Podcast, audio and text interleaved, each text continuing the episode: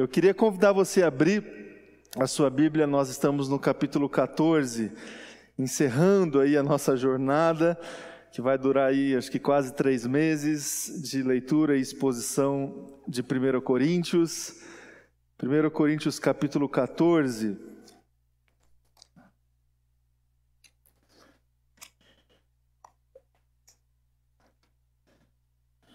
Estamos a dois, dois, três capítulos aí do fim dessa, dessa jornada e é, sinta-se orgulhoso aí de poder seguir com essa leitura de um texto tão denso, de um texto tão é, até certo ponto difícil em algumas partes de, de digerir, que é essa carta que Paulo escreveu aos Coríntios. E é bom poder percorrer por, por toda essa carta, extraindo os ensinamentos aqui, as lições que a gente pode extrair para a nossa vida, entendendo o momento que nós estamos passando, entendendo os desafios que temos na nossa caminhada. Nós estamos aqui no capítulo 14, então eu convido você para a leitura a partir do primeiro verso. Eu vou ler até o verso de número 25, de, de versículo 1 a 25 do texto que diz assim: Sigam o caminho do amor, e era exatamente sobre isso que ele estava falando no capítulo 13, e busquem com dedicação os dons espirituais, que era o que ele falou no capítulo 12. Olha só, ele resgatando o passado aqui da Escritura, principalmente o dom de profecia, pois quem fala em uma língua não fala aos homens, mas a Deus.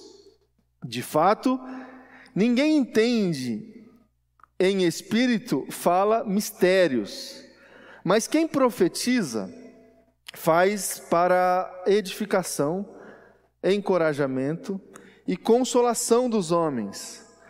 Quem fala em língua a si mesmo se edifica, mas quem profetiza edifica a igreja. Gostaria que todos vocês falassem em línguas, mas prefiro que profetizem. Quem profetiza é maior do que aquele que fala em línguas, a não ser que as interprete para que a igreja seja edificada.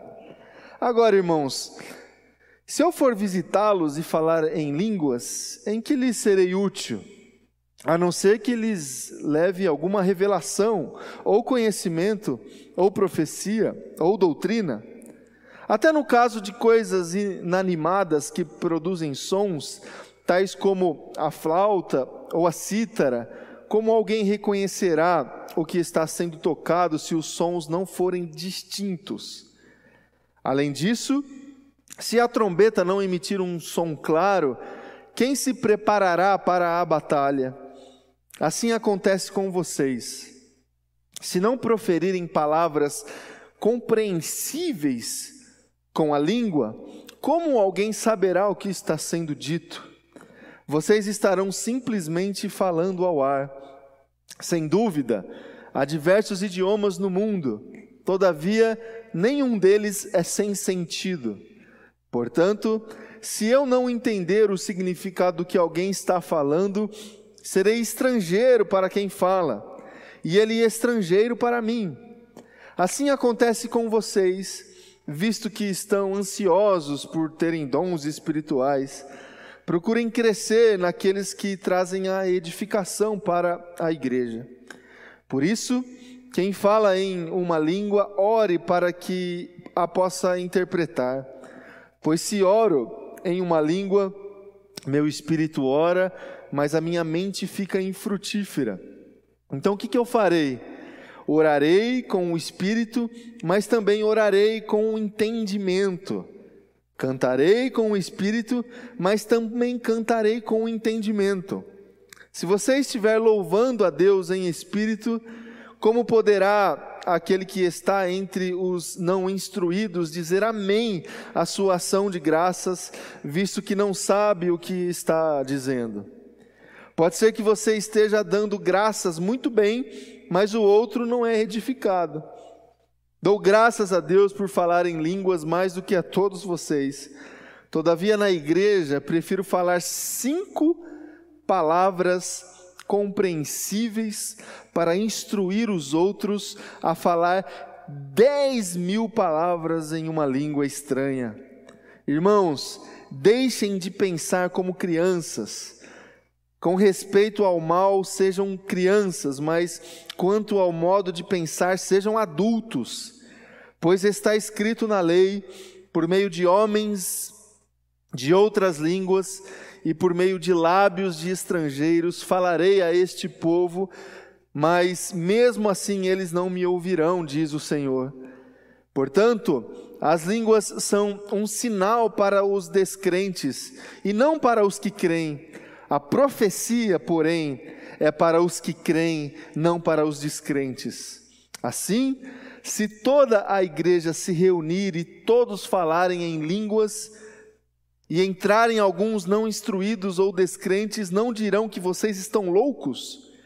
Mas se entrar algum descrente ou não instruído, quando todos estiverem profetizando, e por todos será convencido de que é pecador, e por todos será julgado, e os segredos do seu coração serão expostos, assim ele se prostrará rosto em terra e adorará a Deus, exclamando: Deus realmente está entre vocês. Até aqui. Vamos orar mais uma vez? Feche teus olhos. Obrigado pela tua palavra, Jesus. Obrigado por essa santa palavra.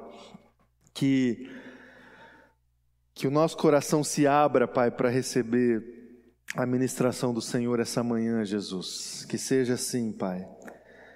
Que nada atrapalhe o Espírito Santo do Senhor aqui nesse lugar, ministrar em cada coração aqui, naqueles que estão também de longe acompanhando, que o Teu Espírito Santo tenha toda a liberdade na nossa vida nesse momento, Pai. É a minha oração, em nome de Jesus. Amém e amém. Irmãos, versículo 19 do texto que a gente leu, o apóstolo Paulo diz o seguinte: Eu prefiro falar cinco palavras compreensíveis para instruir os outros a falar dez mil palavras em uma língua estranha.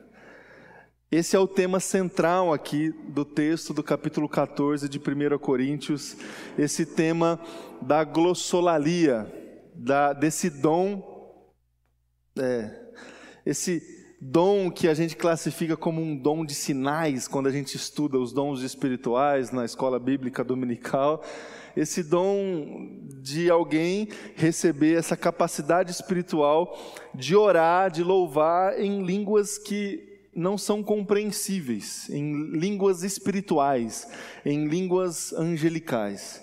Aparentemente, esse era um dom muito presente nessa comunidade aqui de Corinto, um dom que as pessoas estavam é, desfrutando, partilhando, vivenciando, exatamente no contexto das reuniões, dos cultos, dos ajuntamentos.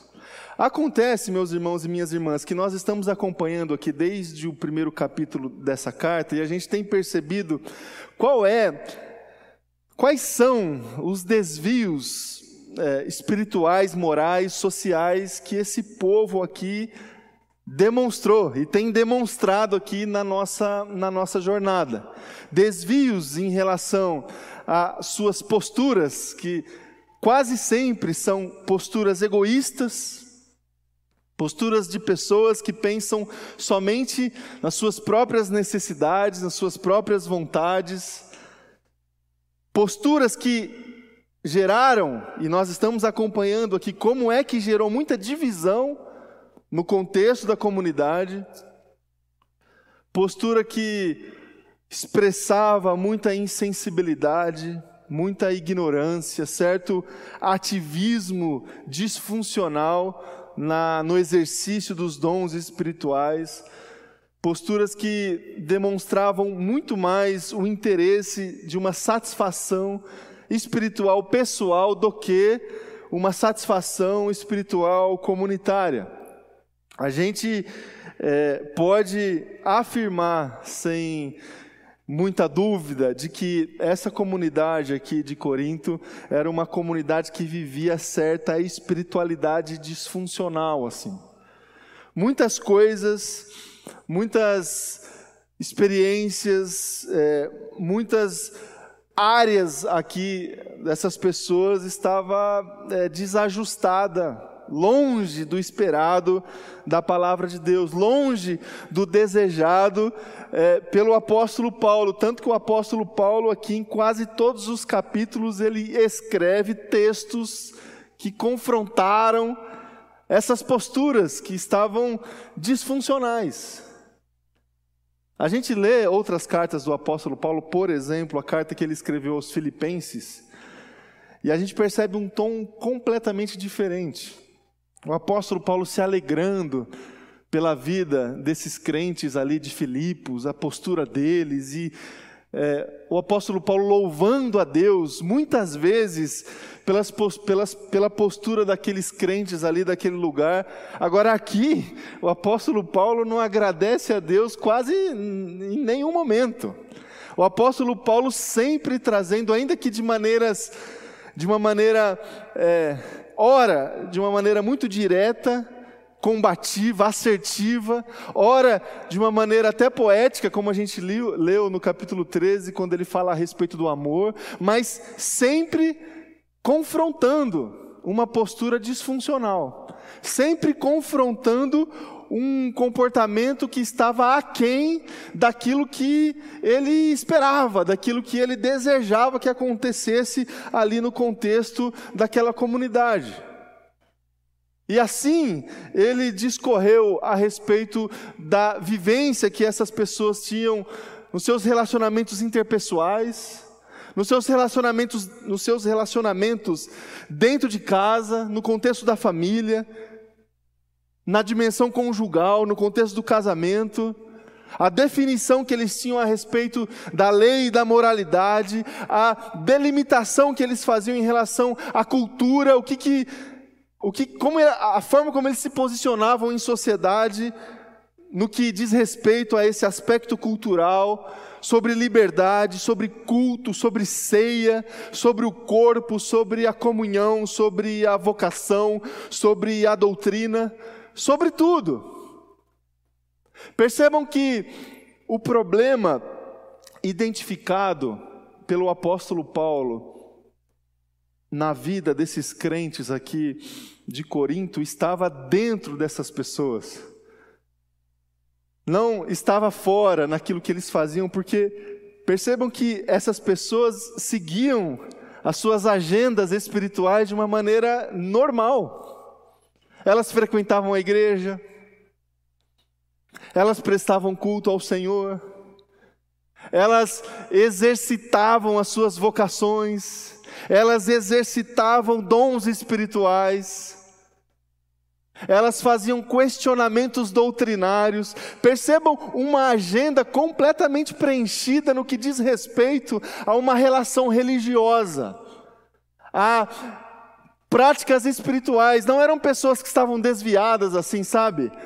Indiferentes às coisas do Senhor, indiferentes às coisas da igreja e da palavra. Não, eram pessoas que tinham em suas práticas e na sua agenda muita coisa a respeito de Deus, da igreja, de sacrifício, de posturas espirituais, mas dentro dos seus corações alguma coisa não funcionava bem que impactava toda essa agenda, que influenciava todas essas áreas, até ao ponto de influenciar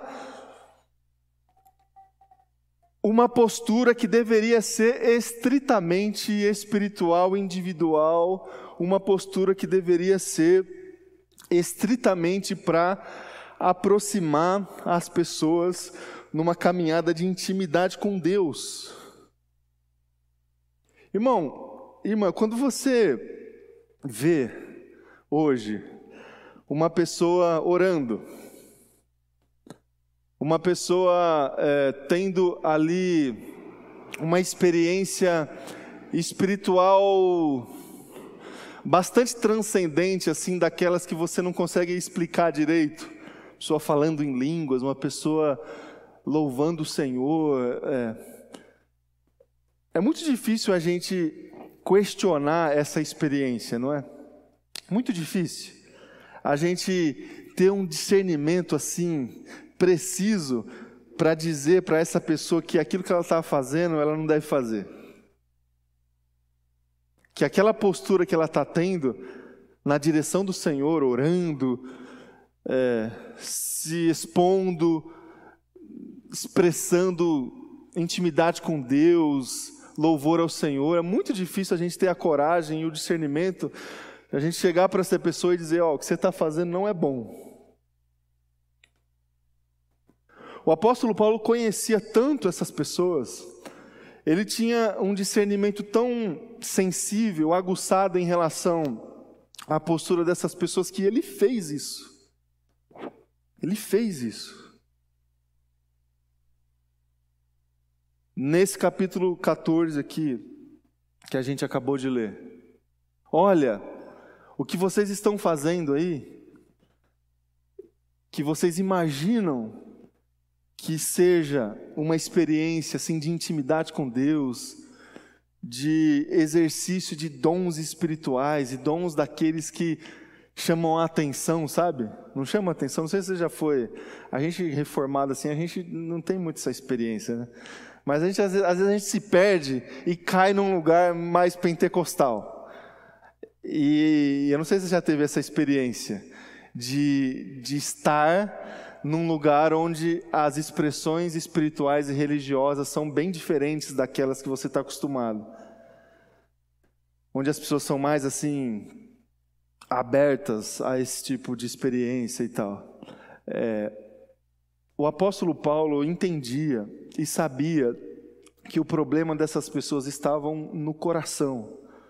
Esse egoísmo, essa vaidade, é, contaminava todas as posturas. Qualquer postura que esses irmãos tivessem, dentro e fora da igreja, exercitando as suas vocações ou não, a fonte estava contaminada. E porque estava contaminada, ele percebia, ainda que de uma maneira muito indireta, que essas pessoas estavam interessadas, inclusive quando estavam ali exercitando dons espirituais, essas pessoas continuavam egoístas, continuavam pensando apenas em seus próprios interesses. Essas pessoas continuavam pensando apenas em vanglória, em vaidade, em benefício próprio. Essas pessoas elas não tinham uma mínima capacidade de olhar para fora de si mesmo, de olhar para o outro, de olhar para as outras pessoas, de olhar para como, através da postura que elas tinham, como que isso afetava o outro, edificava o outro, e é nesse sentido, a partir dessa constatação, que o apóstolo Paulo, ele tenta reverter uma situação que estava ali presente nas reuniões dessas pessoas. Quando ele diz: Ó, oh, eu prefiro que vocês, ao invés de falar em línguas estranhas, eu prefiro que vocês profetizem. Por que que Paulo ele diz isso? Porque a profecia, quando exercitada, é aquela que alguém exerce e que o resultado chega no coração de uma outra pessoa. O que é uma profecia se não uma palavra de Deus que sai de nós e chega no outro? Não é isso? O que é profecia? Profecia não é apenas, meu irmão e minha irmã, uma um mistério que é revelado a respeito de coisas vindouras, sabe? Ah, tem uma profecia aqui, eu vou dizer aqui o, o, a sequência dos números da Mega Sena. Ó. Aí sim, né? Tem uma profecia aqui. Ah, campeã da Copa do Mundo, vai ser, não tem os bichos lá, tinha um povo que era o que adivinhava as coisas. Na real, as pessoas atiram para todo lado, e quem acerta leva, leva o ônus do negócio, o bônus. Profecia não é isso. De acordo com a palavra de Deus, profecia é esse dom, é esse exercício espiritual de levar uma palavra para o coração de uma outra pessoa e essa palavra tem que ser uma palavra de Deus. Quando isso acontece, você está profetizando, você está edificando uma outra pessoa, você está ministrando uma outra pessoa a partir da palavra de Deus. É isso, é essa, é essa experiência que o apóstolo Paulo está aqui conclamando para que esses irmãos pudessem desfrutar nas suas reuniões. Ou seja, mais uma vez, de um outro jeito, a partir de um outro cenário, a partir de uma outra de uma outra oportunidade, Paulo está aqui tentando chamar a atenção, confrontar essas pessoas para que elas pudessem parar de uma vez por todas de olhar para dentro de si e começar a olhar para o outro. E olha que interessante como que essa disfunção espiritual estava afetando as reuniões, os cultos lá dos crentes de Corinto. Imagina, meu irmão e minha irmã, eu não sei se isso acontece hoje em dia, é, porque como eu disse, nós estamos mais acostumados assim com é, ambientes mais organizados e tal, mas olha só, lá atrás, no primeiro século, já existia cultos assim completamente confusos, sabe? Onde ninguém entende nada do que está acontecendo. Não sei se isso acontece hoje em dia. Às vezes a gente, às vezes a gente ali na na timeline das nossas redes sociais, a gente vê uns vídeos assim muito interessantes, né? De coisas que estão acontecendo aí, em, nos lugares, é, nas igrejas aí. É, lá atrás já era assim, reuniões confusas, que você olha e que, que, que é isso? Estou entendendo isso aqui. O que, o que, que isso, o que, que isso está comunicando, né? O, o casal aqui da comunicação. O que, que isso está comunicando para as pessoas? Qual é a mensagem que está sendo passada para as pessoas de fora, especialmente? O que está sendo compreensível aqui? O que, que dá para entender?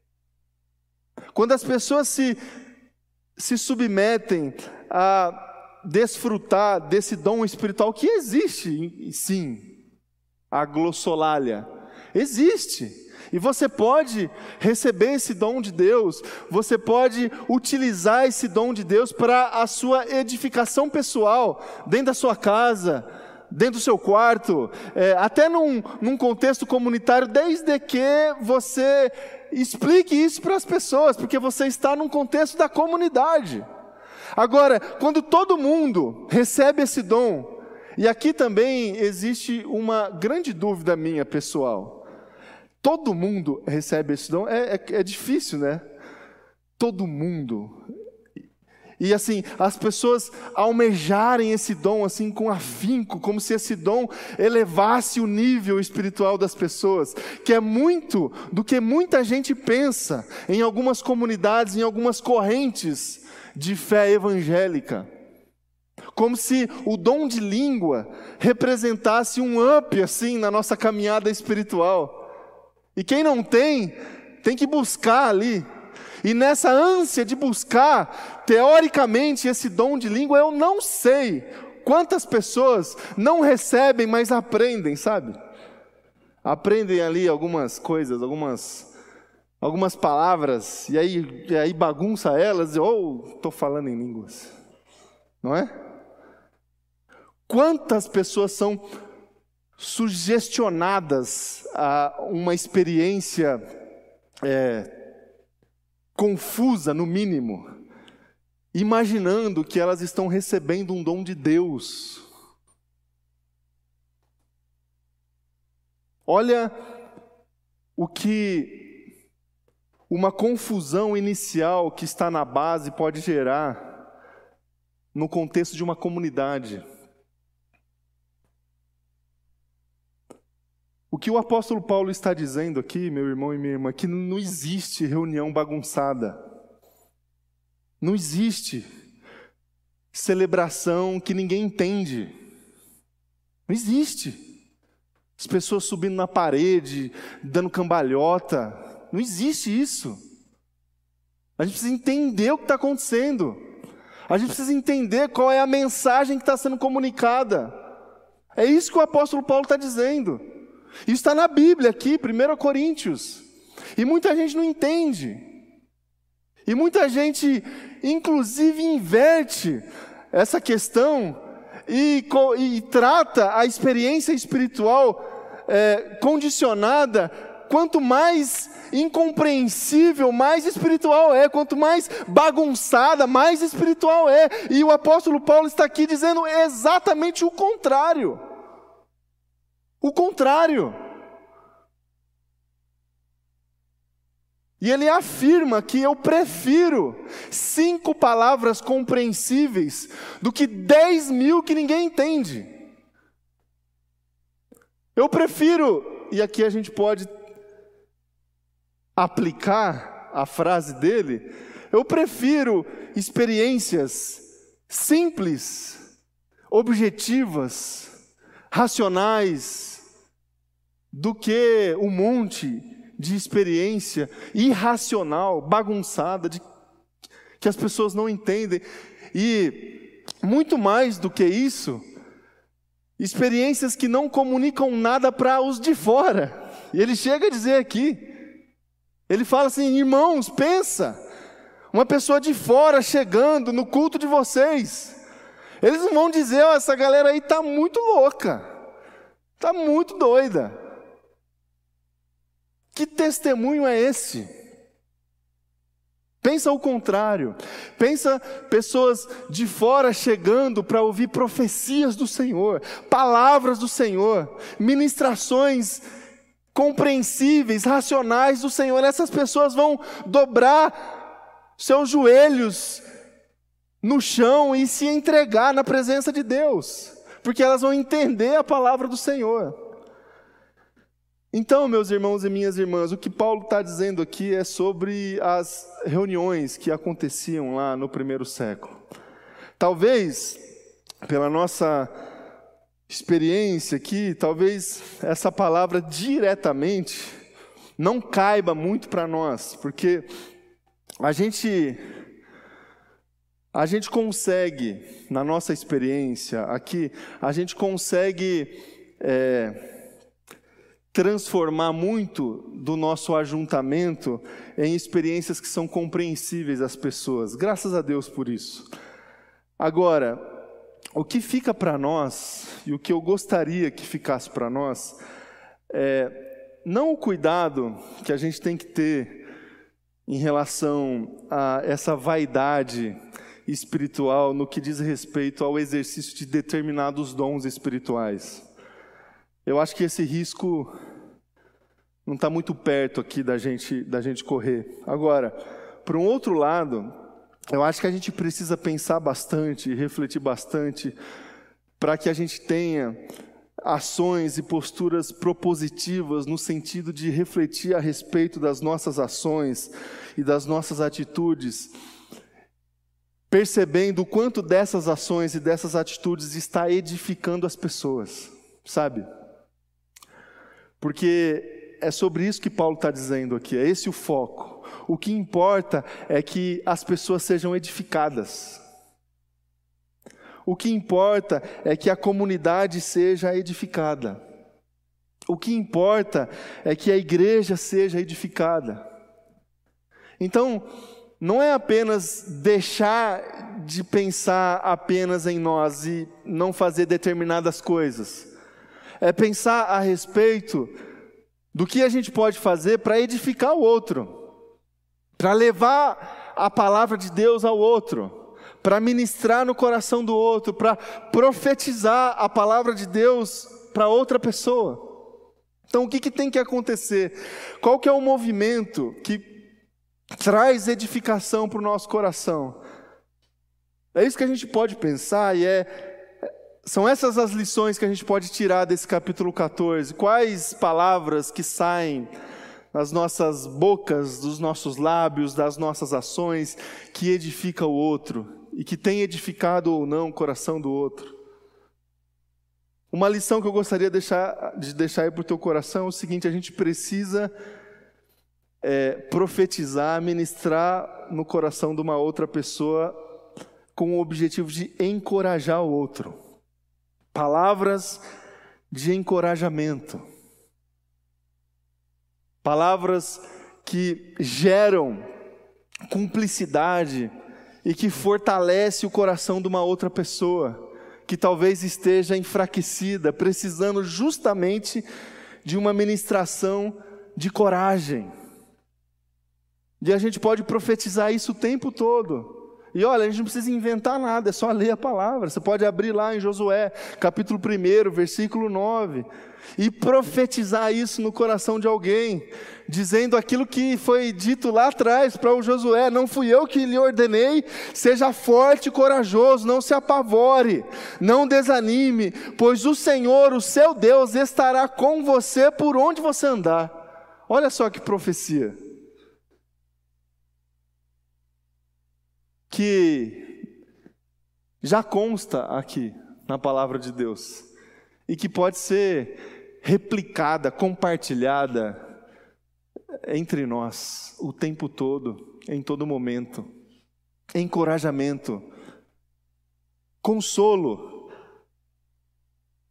Outro gesto que você pode ter no sentido de edificar uma outra pessoa que esteja precisando exatamente de uma palavra de consolo.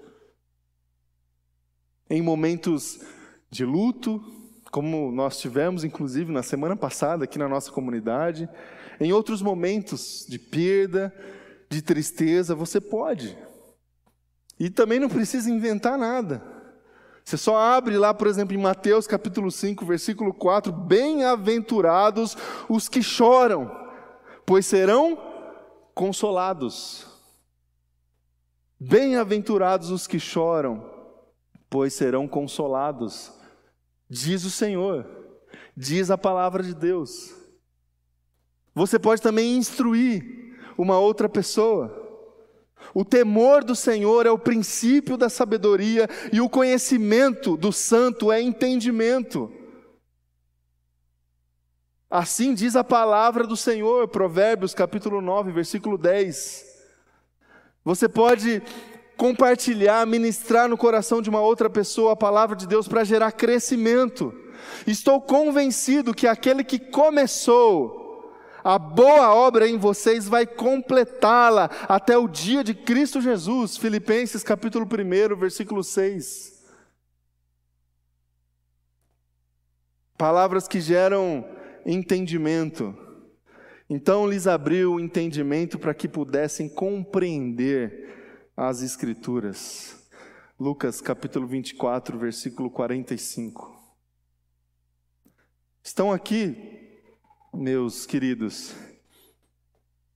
cinco palavras compreensíveis. Essas cinco palavras compreensíveis certamente elas têm um valor infinitamente maior do que se a gente estivesse aqui, cada um aí, na sua experiência, proferindo 10 mil palavras que ninguém entenderia. Que a gente assuma, que a gente entenda é, essa dimensão das nossas reuniões e dos nossos ajuntamentos e que a gente saiba a importância de viver essa realidade da edificação mútua. E como isso pode acontecer quando a gente se abre e se propõe a ministrar no coração de alguém. Qual foi a última vez, meu irmão e minha irmã, que você é, chegou para alguém e disse assim: Ó, é, Deus, Deus tocou no meu coração e pediu para eu ministrar essa palavra aí para você, que está aqui, ó, na Bíblia. Qual foi a última vez que você recebeu alguma coisa do tipo? alguma profecia, não daquelas assim, ó, oh, Deus me falou que é, é, Ele vai abrir uma porta para você aí mês que vem. Sabe aquela profecia que é um chute no escuro? Pode até ser que Deus fale alguma coisa nesse sentido. E eu já tive inúmeras experiências nesse sentido com Deus. Mas tem algumas profecias assim que que a gente fica mais encucado assim, né? Mais na dúvida do que na certeza. Na dúvida, usa a palavra de Deus. Usa o que já está escrito. Usa o que já foi profetizado. E certamente, certamente isso vai gerar edificação para outra pessoa. É exatamente isso que Paulo está dizendo aqui para os crentes de Corinto. E que a gente consiga desfrutar dessa realidade, em nome de Jesus. Amém? Eu queria convidar vocês a colocar em pé, vamos orar.